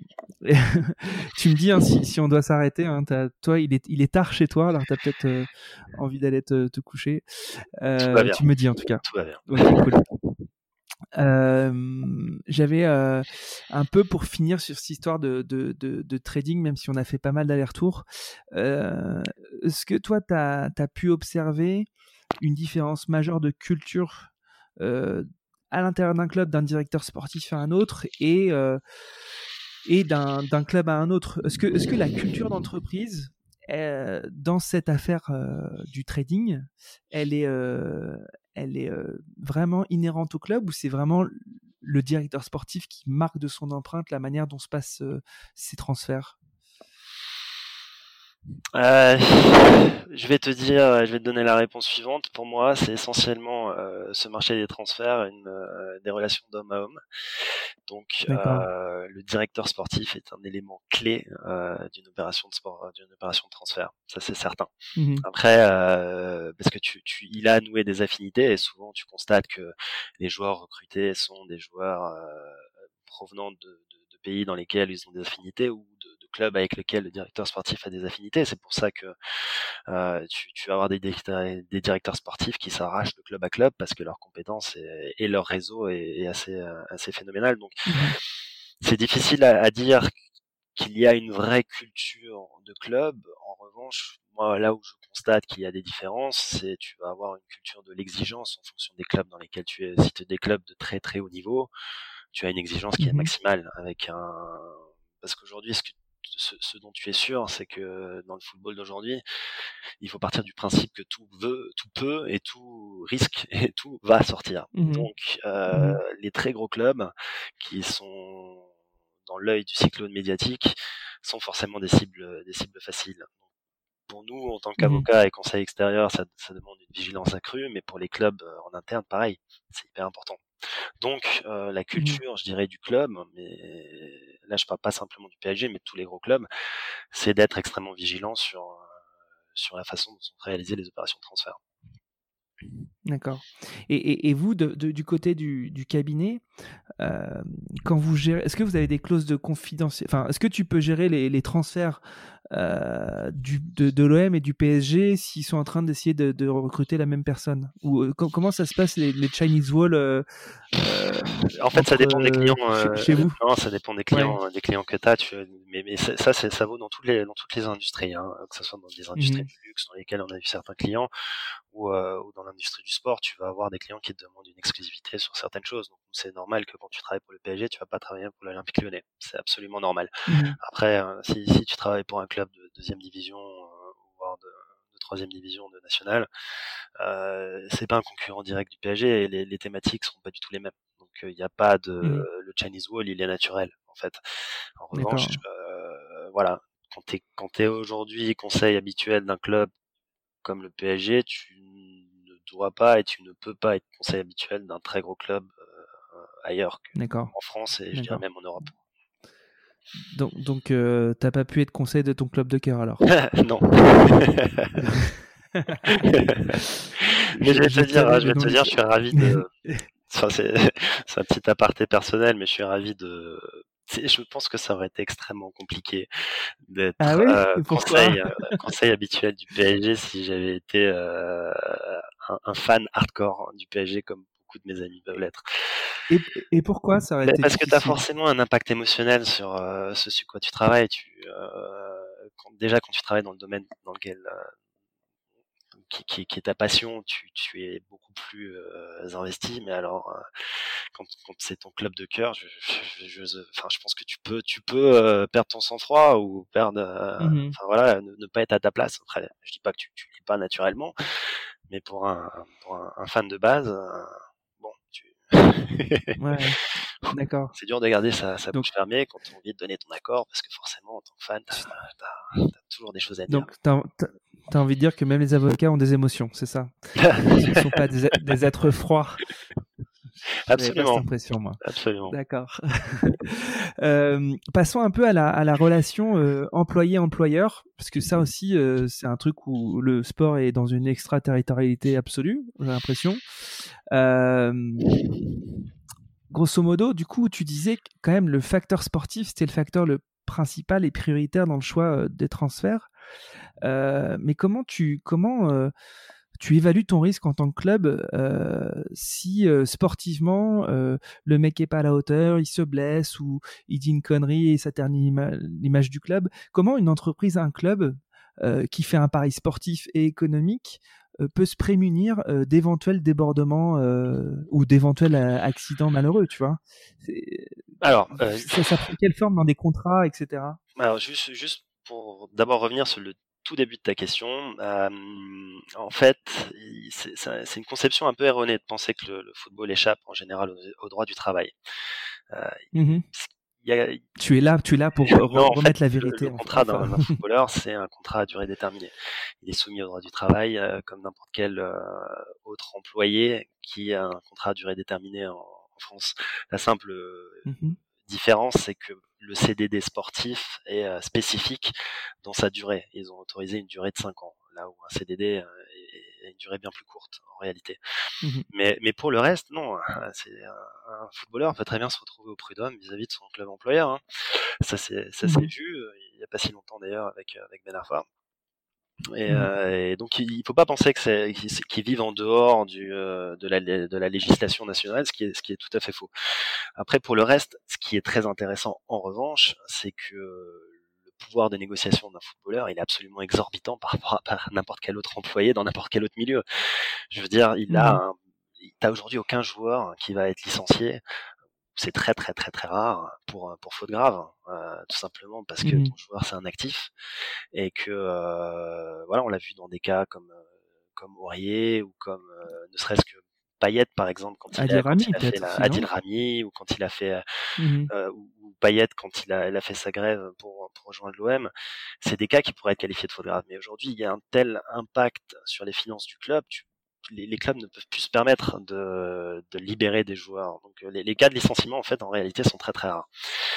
Donc mmh. c'est ça qui est, qui est fascinant, je trouve moi dans le dans, le football, c'est le il y a un, il y a un, un, déséquilibre, je dirais, en, faveur des joueurs qui est, qui est assez hallucinant. Mmh. Euh, et pour le reste, dans le, pour revenir sur euh, la deuxième partie de ta question, euh, comment tu peux te prémunir? Bon, bah, déjà, euh, effectivement, hein, c'est un joueur qui, euh, qui se blesse et qui, euh, qui n'est jamais en mesure de performer. Bah, c'est l'équivalent d'un accident industriel, hein. donc il, faut, il faut le prendre comme mmh tel. après, tu as des assurances si le joueur a une invalidité permanente ou, de ce type. Mais, mais oui, en revanche, voilà, le, problème que tu as, c'est que c'est, es soumis à l'aléa en fait. quand tu as un club de foot et que ta masse salariale c'est 50% de, de, tes charges d'exploitation, tu as un aléa hallucinant. T'as un, le premier aléa, c'est mmh l'aléa du résultat sportif. Euh, c'est assez incroyable dans ce milieu par rapport à n'importe quelle autre entreprise. Et le deuxième aléa, mmh c'est l'aléa humain. Et c'est un truc que tu peux pas provisionner euh, dans tes comptes, c'est l'aléa humain. Ça, c'est certain. Mmh. c'est un risque que les, que les, que les clubs font. C'est sûr que c'est pas évident à comprendre pour, euh, pour un businessman euh, habituel. mais, euh, mais voilà, hein, quand tu as un club comme Monaco qui arrive à revendre des joueurs 100 fois leur prix d'acquisition, tu te dis que bah, le risque peut parfois payer. Ouais. Et c'est du gambling un peu, c'est quand même, c'est quand même du pari c'est du pari sportif, mais euh, à l'échelle d'une d'une entreprise. Oui, après tu, peux, tu peux, limiter euh, au maximum les risques. Hein. Tu peux faire des, des, des checks médicaux importants. Tu peux vérifier le, la, la, personnalité du joueur. Hein. Tu peux, as, as, quand même aujourd'hui des outils qui te permettent d'être sûr mmh. que tu recrutes que tu recrutes pas un, un taré. Quoi. C'est normal. Coup, hein. Du coup, tout, tout l'enjeu des, tout l'enjeu des, des clubs, c'est de diminuer l'aléa quand il, euh, quand il s'agit d'investir, évidemment. Bon, mm. c'est le, le B à bas de l'investissement, c'est de réduire l'aléa ou l'incertitude. Euh, Est-ce que tu as vu des clubs où tu as été bluffé par des clubs qui ont une culture euh, de, de, la maîtrise de ces aléas particulièrement forte ou euh, je sais pas, je, sais pas pourquoi, mais j'ai l'impression que les clubs allemands sont structurellement quand même euh, moins déficitaires que les autres. Euh, il y a moins d'accidents industriels que les autres. Alors c'est peut-être une, une, mauvaise, euh, une, mauvaise connaissance euh, du secteur, mais est-ce que tu observes toi des différences d'un club à l'autre ou d'un champion à l'autre sur justement cette gestion de l'aléa, cette incertitude? En fait, l'aléa sportif, tu le, tu le limites par une, une, cellule de recrutement qui est talentueuse. Hein. Euh, mmh. C'est là où un club, par exemple, comme Dortmund, comme Dortmund fait des différences énormes sur sur le marché européen, puisqu'ils arrivent à mmh recruter des jeunes joueurs, euh, des jeunes joueurs très talentueux, suffisamment tôt pour mmh qu'ils ne soient pas trop trop euh, chers et hors, hors de leur euh, de leur champ. Et mmh euh, ils arrivent très bien à intégrer les joueurs. Ça, c'est un, un, élément clé. L'intégration des joueurs aujourd'hui fait que euh, tu arrives à, à, faire évoluer les joueurs. Hein, mais il y a, y a, beaucoup, beaucoup de facteurs. Après, moi, en France, j'ai l'impression que tu as certains clubs qui, euh, qui gèrent très bien. Un club comme Nice, ces dernières années, a particulièrement bien recruté, euh, mmh en investissant finalement peu et en limitant les risques, en prenant des risques en termes de masse salariale, mais peu de risques en termes d'investissement sur le marché des transferts. Donc, c'est plutôt, euh, plutôt fin. Après, tu as, beaucoup de clubs qui, qui prennent hein, des risques mais qui prennent le risque de Mhm. l'accident industriel. Monaco euh, vont, vont, vont recruter 20 joueurs. Dans les 20, il y en a, il y en a 5 qui pourront être euh, faire l'objet d'un transfert avec une plus-value à la revente, et il y en a 15 qui, qui vont finir euh, bah, voilà, hein, placardisés ou, ou Mhm. revendus avec une perte. D'accord. Ah, C'est assez intéressant, du coup, l'impact enfin, du sportif sur le modèle économique euh, d'une entreprise. quoi. C'est quand même. J'aimerais beaucoup avoir un jour un patron de club ou, ou un DAF, euh, un directeur de la strat, ou un truc comme ça d'un gros club. Mais il y a des moyens de, il y a- Euh, il y a des moyens de limiter à partir du moment où euh, c'est là où, là où ça devient compliqué, c'est si tu as un déséquilibre dans ton effectif et que tu as une star, que tu surpayes par rapport aux autres. Si tu as l'accident industriel global, il va se passer si ta star se blesse. Euh, euh, en revanche, si tu as un équilibre suffisamment euh, construit dans ton effectif, tu peux quand même avoir une saison tout à fait décente, même si tu as un de tes joueurs euh, qui, euh, qui est sur le banc ou qui, qui est blessé. Mhm. D'accord. Mais je suis sûr qu'il doit y avoir des, des passerelles entre les, les produits financiers, là, tu sais, les, les AAA, les B, les C. Et en fait, tu arrives pratiquement à, à caler un recrutement et une structure d'équipe par rapport à, à des produits plus ou moins euh, risqués, ou plus ou moins porteurs de revenus. euh. Bon, là, je vais un petit peu loin. mais, Bah, c'est l'utilisation de la euh, après aussi. Tu peux, tu peux sur la Ouais, base des ça, ouais. statistiques et de la data analyser quel type de joueur t'as, de quel type de joueur tu as exactement besoin, quel type de Mhm. joueur répond exactement aux besoins de ton effectif. Ça, c'est tout à fait faisable aujourd'hui. Il y a beaucoup de clubs qui le font et il y a beaucoup d'opérateurs qui proposent ce genre de service. Euh, et je voulais revenir du coup sur la partie euh, contrat. Euh, la partie contrat, c'est aussi le directeur sportif qui gère ça. Et, vous, vous êtes en relation avec le directeur sportif ou avec la cellule juridique du club euh, Comment ça se passe la chaîne de commandement entre le directeur sportif jusqu'à vous qui êtes, le, qui, êtes les chevilles ouvrières du contrat, du transfert, etc. Bah, en fait, il y a eu généralement, nous, on est saisi euh, sur la fin de la négo, quand la négo arrive quasiment à Mhm. son terme, d'un point, enfin, sur, sur un point de vue financier. On arrive au moment où il faut mettre tout en musique. euh, et on est saisi soit par le directeur sportif directement, soit par le, euh, le juridique du club. Et, euh, et c'est à ce moment-là, en fait, voilà, on reçoit un texto, on nous dit préparez-vous, ça va arriver, on se prend un petit coup de chaud. Et, euh, et puis il faut se mettre, il faut se mettre en, en position de, en position d'être très réactif dans les dans les heures qui viennent. Donc euh, c'est comme ça que Mhm. ça fonctionne. Après, euh, après très souvent les deals euh, compliqués se gèrent euh, en rendez-vous. Met le, le contrat sur un écran, déroule avec euh, les avocats de la partie adverse et euh, le directeur sportif, l'agent, les agents d'image, euh, tout- toutes les personnes impliquées. On se met dans une salle et on, on déroule le contrat et à la fin on l'imprime. Ça, ça s'est vu, ça s'est vu beaucoup. C'est la meilleure façon qu'on a pour, pour faire avancer les choses plutôt qu'éviter des, des allers-retours incessants. Et surtout, euh, Mhm. dans ce milieu, ça va très très vite. Donc, il faut qu'on aille très très vite. Ok. Ok. Bon, super. Bon, en fait, pour résumer, tu as, quand même fait les deals, les plus gros deals du foot euh, français européen. On peut, on, peut, on peut le dire comme ça. Euh, et puis, tu as aussi. Euh, Alors, j'ai pas fait, hein. euh, J'ai pas fait. J'étais investi. C'est- pour, pour énormément euh, mousser le podcast et dire que, mais, mais évidemment, mais t'es- enfin, quand je, quand on lit quand même la presse sportive ou spécialisée juridique sur euh, tous les transferts, euh, les équipes elles sont quand même restreintes. T'es quand même cité à chaque fois, Euh, donc je, je, je, loue ta modestie, mais évidemment c'est un travail d'équipe et c'est un cabinet. Mais bon, t'es, t'es quand même aux, avant-postes de tout ça, donc donc je, continue de dire que, que tu étais un peu dans l'équipe qui a fait les, plus gros transferts de l'histoire du foot. Mais en même temps, tu as aussi dû bosser la, la position du PSG par rapport au fair play financier. Euh, et donc c'est c'est assez marrant, ou je sais pas si on peut appeler ça marrant, mais d'à la fois euh, faire en sorte qu'un club surinvestisse et dépasse a priori euh, tous les critères et tous les quotas autorisés, et d'un d'un autre côté faire en sorte que ça passe dans les clous du fair play financier. Est-ce que tu pourrais nous expliquer ce qu'est le fair play financier et en quoi ça consistait pour le PSG notamment ou pour les autres clubs à constituer ces dossiers et rentrer dans les clous? Parce que c'est aussi un truc très médiatisé. ça fait l'objet de beaucoup, beaucoup de spéculations, mais finalement, on ne sait pas vraiment ce que c'est tout ça. Écoute, je vais essayer de le résumer de façon assez simple. Euh, l'idée du fair play financier, à la base, c'est qu'un club ne peut pas dépenser plus que ce qu'il génère. C'est aussi simple que ça.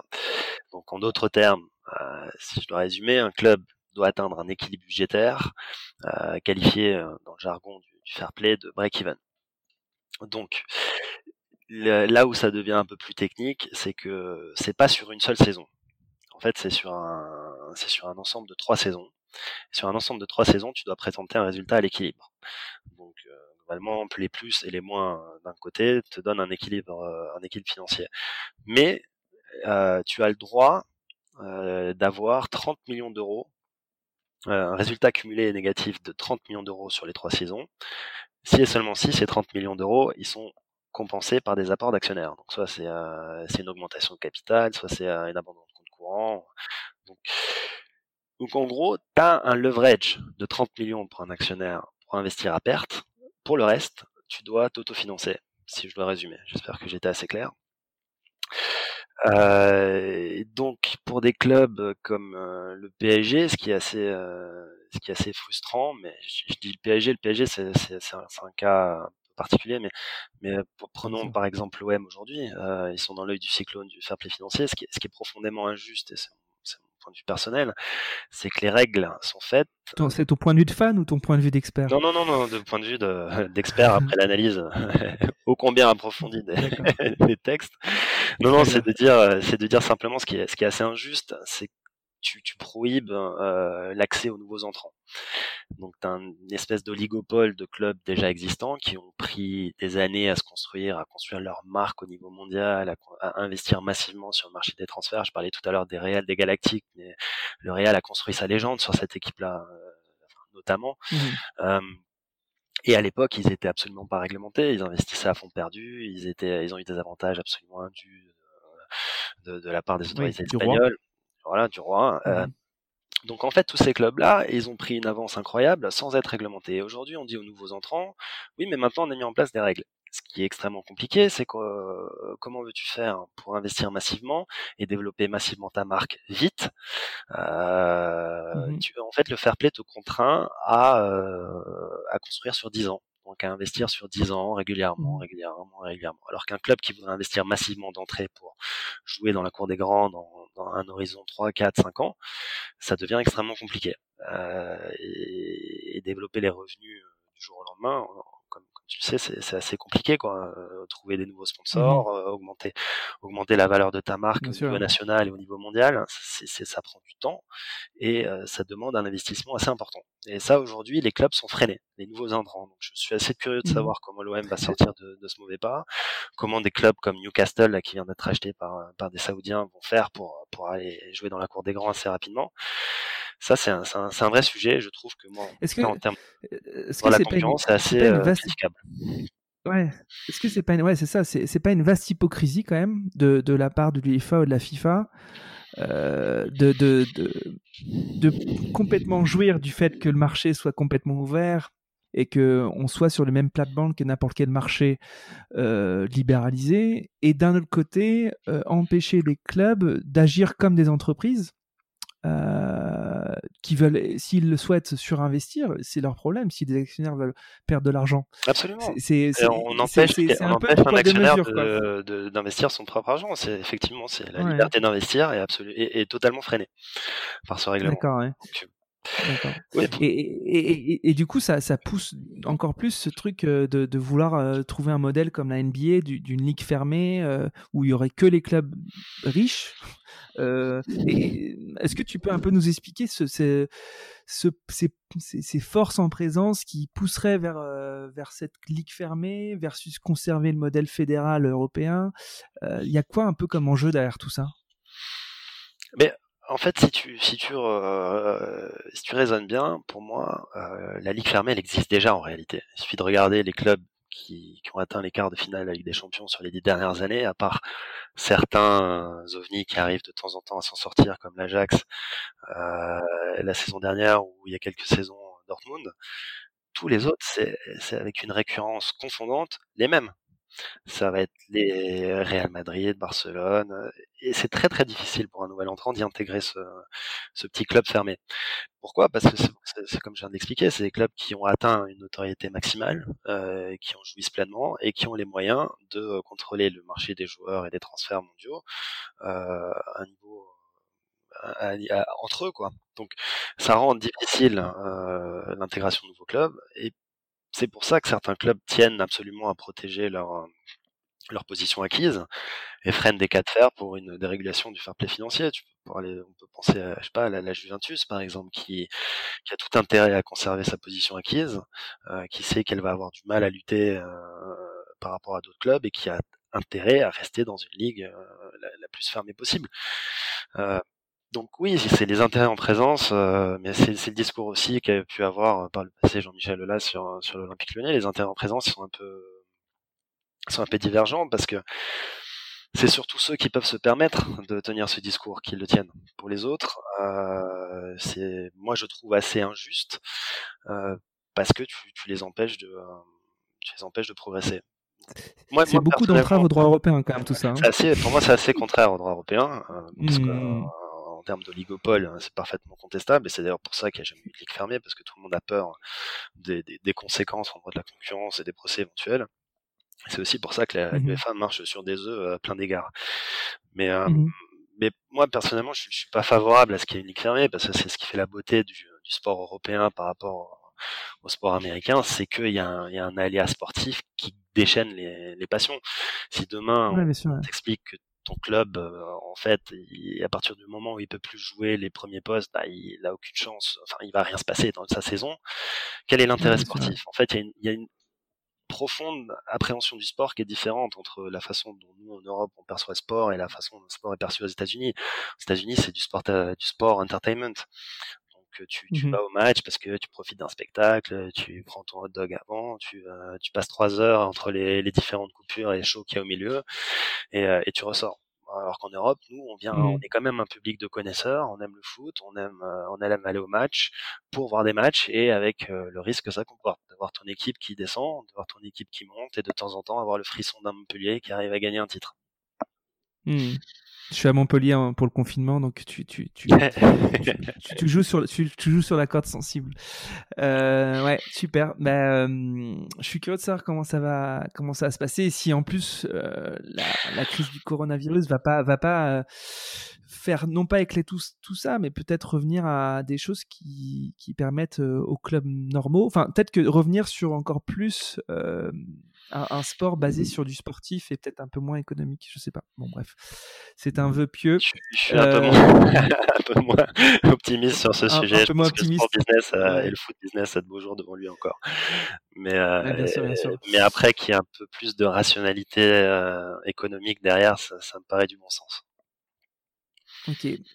Euh, je te prends beaucoup de temps, donc tu me dis à chaque fois si on s'arrête, mais on arrive plutôt à la fin. euh, bah, et du coup, euh, bon, encore une fois, je, je, je, je, suis trop dégoûté parce que j'aimerais qu'on approfondisse, qu'on aille sur d'autres sujets, mais l'idée c'est peut-être d'avoir un peu ton, ton bilan euh, de ces 8 ou 9 années euh, bah, à, à, gérer tous ces gros deals, euh, à, à, être au cœur du, de la mécanique économique du sport. Il y, a, y a un truc dont tu es particulièrement fier de tout ça un moment où tu t'es dit purée je suis super bon ou je suis trop content ou je suis fier de moi il y a deux, il y a deux choses sur lesquelles je, je, peux, euh, j'ai une petite fierté. La première, c'est un, deal. C'était le transfert de Lucas Moura en 2012. Où, euh, c'est en fait le mmh premier transfert au cours de l'été 2012, c'était en août, où je me suis retrouvé seul à Paris. Euh, L'ensemble des associés du cabinet et beaucoup de monde au sein du club était, était à l'île de Ré. Ouais. en vacances. Ou en tout cas, euh, bon, ils étaient pas en vacances puisqu'ils étaient, ils étaient bien sûr euh, à distance, connectés euh, en permanence. Ce que je veux dire, c'est que je me suis retrouvé seul physiquement dans les locaux du club avec Leonardo. Et ça a été une négociation assez épique et un deal mmh extrêmement compliqué. Et j'étais assez, assez fier de moi parce que c'était le, voilà, j'avais 27 ans à l'époque. je me disais à 27 ans, rédiger 40 millions d'euros sur sur un contrat, je, je m'imaginais pas faire ça. Euh, mmh Quand j'ai réfléchi, quand je pensais cinq ans avant à vouloir me spécialiser en sport, donc je me suis dit quand même là, là pour le coup, tu parlais tout à l'heure, est-ce que tu es arrivé là où tu voulais aller? Là, je me suis dit là quand même, là, je suis pas loin d'être arrivé là où je voulais aller. Euh, ouais. ouais. Et, euh, et, ouais, et puis c'était le, le, sentiment que tu as quand tu sors du club et que tu, tu prends le métro et que tu as, rédigé et que tu as tapé 4 et, 1 et 0 et 0 et 0 et 0 derrière, mmh. c'est incroyable en fait on vit dans des mondes et que parallèles. entends parler pendant des mois et des mois euh, dans et la que presse. entends parler, et, que, euh, et que c'est le buzz incroyable autour de ça, et que tu dis c'est fou quoi. Euh, ouais. ouais. ça c'est la première claque que je me suis pris. Non, ça parce que je, je, je, me prenais la claque médiatique qui allait derrière et la claque euh, de la pression générée par ces transferts, parce qu'il y avait une pression très forte sur ce dossier, et, euh, mmh et la, la, claque de réaliser en fait euh, la réalité de ce milieu quoi. Et, et ça c'était mmh. une des fiertés de des débuts, je dirais. Euh, okay. Et, après, et comment il est Léo alors? Ah, non, juste, juste euh... Écoute, moi je suis Allez, pas du tout, euh, je suis pas du tout, euh, je suis pas du tout objectif. Pour moi, c'était un, c'est un directeur sportif absolument exceptionnel. C'est un, une personne absolument exceptionnelle. Je veux dire, il est, il allie toutes les qualités. Ça se concrétise il, comment? Il est ouais, d'une intelligence absolument rare. Il est d'un humour incroyable.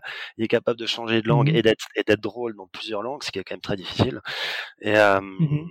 et puis il a il a une, fa une façon d'aborder les dossiers qui est très professionnelle et à la fois très euh, relaxée et relâchée, ce qui permet de mmh faciliter largement les choses. Euh, et ouais, moi j'ai énormément appris. Euh, ne serait-ce qu'en serait l'observant et, et, je m'étais dit ouais commencer, commencer en, en, le côtoyant c'est euh, côtoyer le niveau d'entrée j'ai l'impression que le PSG va mieux depuis qu'il est revenu quand même.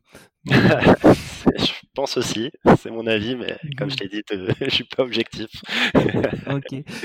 Ouais, donc deux, deuxième truc dont tu es particulièrement fier. Ouais, non, la deuxième, deuxième chose, c'est la, bah, c'est la capacité à résister à la, à la pression, quoi. Ça, j'étais assez, assez, content de ne pas craquer parce que parfois c'est assez, mmh assez, euh, assez, t'as l'impression d'être dans une essoreuse. Hein où euh, tu sais même plus comment tu t'appelles. Euh, je vais donner juste une anecdote euh, sur le sujet. Enfin, ça demande une flexibilité incroyable en fait, ce, ce métier, notamment les transferts. Un jour, on m'appelle, hein, on m'envoie un texto. J'étais parti voir des copains, en, même pas en période de, de mercato, mais euh, on me dit on réfléchit. Et j'étais parti voir des copains en Allemagne. Je me retrouve en, en plein milieu d'un match de Bundesliga dans le stade de Mainz. Et je reçois un texto au cours de la mmh première mi-temps qui est Etienne, on a besoin de vos téléphones pour une potentielle opération. Et là, je me retrouve à sortir à la mi-temps, au milieu d'un call avec euh, l'état-major du club, plus bien sûr les associés du cabinet. Donc mmh euh, trop de bruit, forcément, ça marche pas. Je suis dans les travées du stade, tout le monde hurle, ça colle pas. Je sors du mmh stade, je me retrouve dans un champ en face du euh, en face du stade, et bien sûr, je dois expliquer au CRS qu'est-ce que je fais en face d'un stade euh, au téléphone alors que le match se joue. Euh, bref, c'est ce genre de ce genre d'anecdote. J'en ai, une j'en ai j'en ai une pelle en fait. C'est la flexibilité que tu dois avoir et être prêt à réagir en, mmh. en, en permanence quoi. Et, et ça c'est assez incroyable. Qu'aujourd'hui, tu es, en Malaisie, euh, tu as, quitté du coup le cabinet, euh, tu me disais, pour euh, rejoindre euh, ta femme qui a eu un super poste euh, là-bas. Qu'est-ce que tu fais là-bas et c'est quoi ta nouvelle vie, tes nouvelles fonctions là-bas? Alors j'ai rejoint une entreprise de marketing sportif qui s'appelle Total Sports Asia et je suis en charge de leur département juridique. Donc je reste quand même avec une casquette légale assez importante et en mmh charge de leur département foot. Donc le département foot, je mets en place des outils pour euh, développer du sponsoring des clubs, principalement au niveau local ici en Malaisie.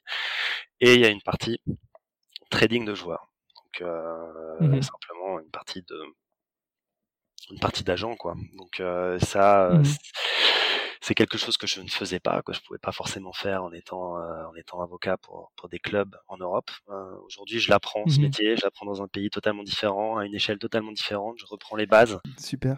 Et euh, pareil sur sur ta vision de de toi euh, travailleur dans le sport, euh, c'est quoi ton ton rêve Moi, mon rêve, monsieur, ça serait de rester dans le football. Mais euh, non, non, sincèrement, j'adore, euh, j'adore viscéralement ce sport. Euh, je trouve qu'une fois qu'on y a goûté, on a envie de rester. Et mmh. d'un point de vue plus précis, non, je, à, à terme, j'ambitionnerais pas mal d'être dans un club, hein, mais d'un point de vue un peu plus. Un club Du sud-est de la France, par exemple? Non, pas, nécessairement. Euh, pas nécessairement. Mais ce que je veux dire, ce que, ce que j'aime bien dans l'aspect club, c'est euh, la, gestion qui entoure le club. Quand, comme tu l'as mmh évoqué tout à l'heure, il y, a, des aspects passionnants sur la façon dont tu gères un club avec les aléas que cela comporte. Et, et moi, ça m'intéresse. Mmh et je crois beaucoup à un modèle hein, qui est le modèle de Manchester direction générale, quoi. Ouais, enfin peut-être peut-être pas tout de suite. Hein, je suis encore très jeune, mais mais euh, mais non, enfin ouais, euh, avoir des, euh, des, responsabilités dans un club m'intéresserait, mais ça c'est dans, dans quelques temps quoi. Euh, mmh et, après ouais non, il y a, un modèle auquel je crois beaucoup. Moi, c'est le modèle de, de, Manchester City avec les franchises de clubs au niveau mondial, parce que mmh je, je, je m'imagine dans quelques années tu, tu vas peux avoir. Nous expliquer bah, Manchester City, en fait, ce qu'ils font, c'est qu'ils ont, bon, ils ont leur mmh base euh, arrière qui est, qui est à Manchester. Ils sont un très très gros club. Et ils ont acheté des franchises. En tout cas, ils ont pris des participations dans des clubs un peu partout dans le monde. Donc, ils en ont une aux États-Unis, ils en ont une en Australie, ils en ont monté une. Ils ont un partenariat euh, approfondi en Chine. Ils, ont, ils vont en créer une en Inde. C'est là où Vieira a été faire ses armes d'entraîneur euh, aux US, d'ailleurs, dans une des franchises de Manchester City. Absolument. Et, euh, et, oui, si, je ne me trompe pas, ils étaient en discussion avec le club de Nancy, d'ailleurs. Euh, mmh. Oui, en fait, je crois pas mal à ce modèle. Peut-être pas sur euh, la scène européenne, parce que on a une mmh. compétition commune qui est la Ligue des Champions et l'Europa League, mais plus sur des euh, sur des dimensions mondiales, hein, avec un club en Amérique du Sud, avec où tu peux jouer la Copa América, avec un club, euh, enfin la, avec la Ligue des Champions asiatiques. Tu peux créer avec ta mmh franchise un vrai attachement mondial à ton club, parce que finalement ta base de fans, elle est, elle est essentiellement à Manchester, pour euh, quand tu es Manchester City, tu peux avoir des fans étrangers, mais le, un moyen d'en mmh avoir plus, c'est de gérer d'autres clubs. Et tu peux, si tu gères bien tes autres clubs, t'as pas de raison d'être déficitaire. Et tu peux avoir une mmh. marque très très très très forte mondialement. Donc, euh, je sais pas, hein, je me dis qu'un jour, euh, peut-être les clubs chinois de Guangzhou, Evergrande investira en Europe. Tu pourras avoir le, je sais pas, le Bruxelles Evergrande, le Paris Evergrande, ce genre de choses. Mmh et toi, tu te vois bien euh, être, euh, être gestionnaire d'une franchise d'un gros club, quoi. C'est un peu ça que je, je dois comprendre. C'est quelque chose qui m'intéresserait, c'est clair. D'accord. C'est clair. Écoute, j'ai pas de contact au placé.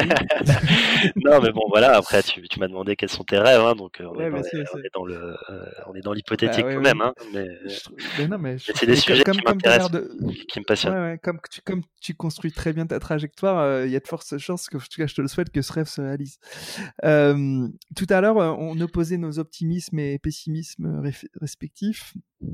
Est-ce que qu'est-ce qui te rend optimiste et qu'est-ce qui te rend pessimiste pour le sport? De, de, là où tu regardes toi, Optimiste, alors je dirais euh, la, passion que le sport génère. Euh, je trouve ça fou que les gens euh, aillent se déporter sur le championnat biélorusse parce qu'ils sont en manque de foot. je trouve ça dingue que, que les gens en plein coronavirus sont allés, sont allés au pied du PSG se réunir lorsque le PSG a gagné contre Dortmund. Je trouve ça fou. Enfin, ça, ça mmh. c'est ce qui fait la, la beauté de ce, ce sport, et enfin du mmh sport en général et, du football en particulier. Et ça, je trouve que ça, on a toutes les raisons d'être optimiste. Enfin, mmh mon, ancien, mon ancien patron euh, Jacques Nataf disait une chose que je trouve assez pertinente. Il me disait souvent, il y, a, deux secteurs qui connaissent pas ou qui connaîtront pas forcément la crise. C'est le luxe et le sport. On aura toujours des mmh gens qui seront attirés par le sport et toujours des gens qui achèteront des, objets de valeur. Et je suis assez, je suis assez d'accord avec ça.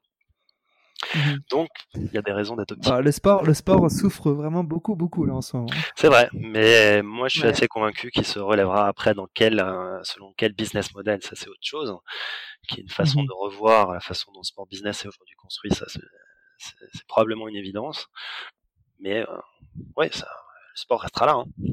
On continuera à mhm. aller, aller voir les JO, on continuera à aller voir les matchs de foot. Ça, j'en suis convaincu. Ok. Et qu'est-ce qui te rend pessimiste du coup? Euh, Sur le football, ce qui me rend assez pessimiste en ce moment, c'est l'emprise des. Enfin, c'est l'accroissement des investissements par des fonds euh, spéculatifs. Euh, parce que ça donne, ça donne des. Euh, bah, quand, tu, quand tu vas avoir des fonds de pension américains, par exemple, qui vont investir dans des clubs ou ce genre de choses, pour moi, c'est des investissements Comme Bordeaux. qui sont. Bah, Bordeaux, c'est un exemple, mais euh, voilà. Après, je, je suis pas dans la dans, le projet en tant que tel, mais ça s'est vu dans, plein d'autres clubs. Hein. Euh, quant à ce type mmh d'investissement, moi, ça me fait assez peur parce que finalement, tu rentres pour faire une sortie. C'est très difficile, comme on l'a vu mmh dans le foot, de, prévoir une sortie. Et au final, tu as quand même beaucoup de chances que ces clubs sortent, enfin, en tout cas que ces fonds sortent en laissant le club dans un plus mauvais état qu'ils l'ont qu'ils l'ont pris. Donc, moi, c'est ce qui m'inquiète un mmh. peu. Je dis pas que voilà, on est loin du football un coup de tête de Jean-Jacques Hano, quoi, du football à papa, mais quand même, enfin, c'est le mmh football a un fort ancrage régional et voir des clubs disparaître, je pense que ça arrivera dans, dans l'avenir à cause de ce type d'investissement court-termiste. Donc, euh, voilà, j'ai pas spécialement de business model qui soit bon hein, pour un pour un club de football. Hein. Je dis pas que faut pas y aller pour un investisseur, mais mais ce qui est sûr, c'est qu'avoir une, une, entrée et une sortie à 5 ans, comme tu vas avoir des investisseurs dans n'importe quel, dans n'importe quel autre milieu, ça me paraît compliqué dans le foot. Très bien. Euh, bah écoute, euh, merci beaucoup. J'avais normalement une petite dernière question. Mhm. Euh, tu, tu, regardes qui pour trouver ton, ton inspiration ou pour être sûr de progresser? Enfin, comment tu comment tu tu t'assures de progresser et voilà, comment tu t'assures de, de progresser?